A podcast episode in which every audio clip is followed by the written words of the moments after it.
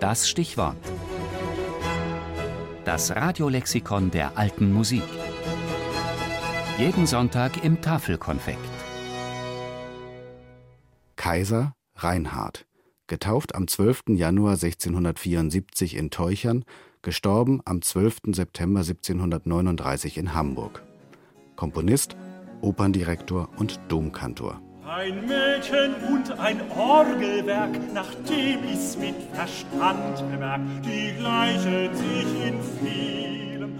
Ein Mädchen und ein Orgelwerk, nachdem ich's mit Verstand bemerkt, die gleichen sich in vielem. Denn beide muss man mit Bedacht, wie schon von Alters her gebracht, befingern und bespielen. So, ich glaube, das reicht. Den Rest kann man sich schon denken. Es ging durchaus derb zu in Deutschlands erstem Opernhaus am Hamburger Gänsemarkt.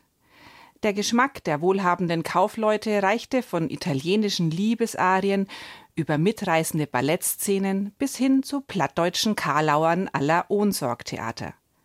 Und ein Mann lieferte alles, wonach das Publikum damals verlangte. Reinhard Kaiser war mehr als 20 Jahre lang Kapellmeister der Oper am Gänsemarkt. Von 1703 bis 1707 wirkte er dort zusätzlich als Direktor. Der junge Händel spielte Geige unter seiner Leitung. Seine Opern wurden von Kaiser auf die Bühne gebracht. Schwierig zu sagen, wer dabei von wem inspiriert worden war. Jedenfalls können Kaisers Arien locker mit denen Händels mithalten.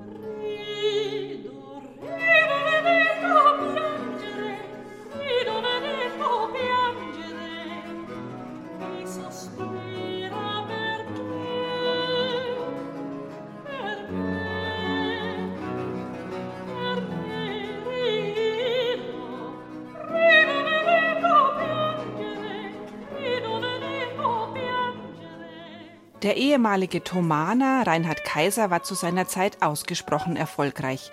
Seine Oper Fredegunda blieb sechs Jahre lang im Repertoire. Händel, der auf seiner Italienreise mehrere Kaiserpartituren mitführte, griff zeitlebens immer wieder auf Einfälle aus der Feder Kaisers zurück. Kaiser beherrschte den angesagten Pasticcio-Stil. Seine Opern sind nicht homogen, sondern rein in unterschiedlichster Manier Hit an Hit.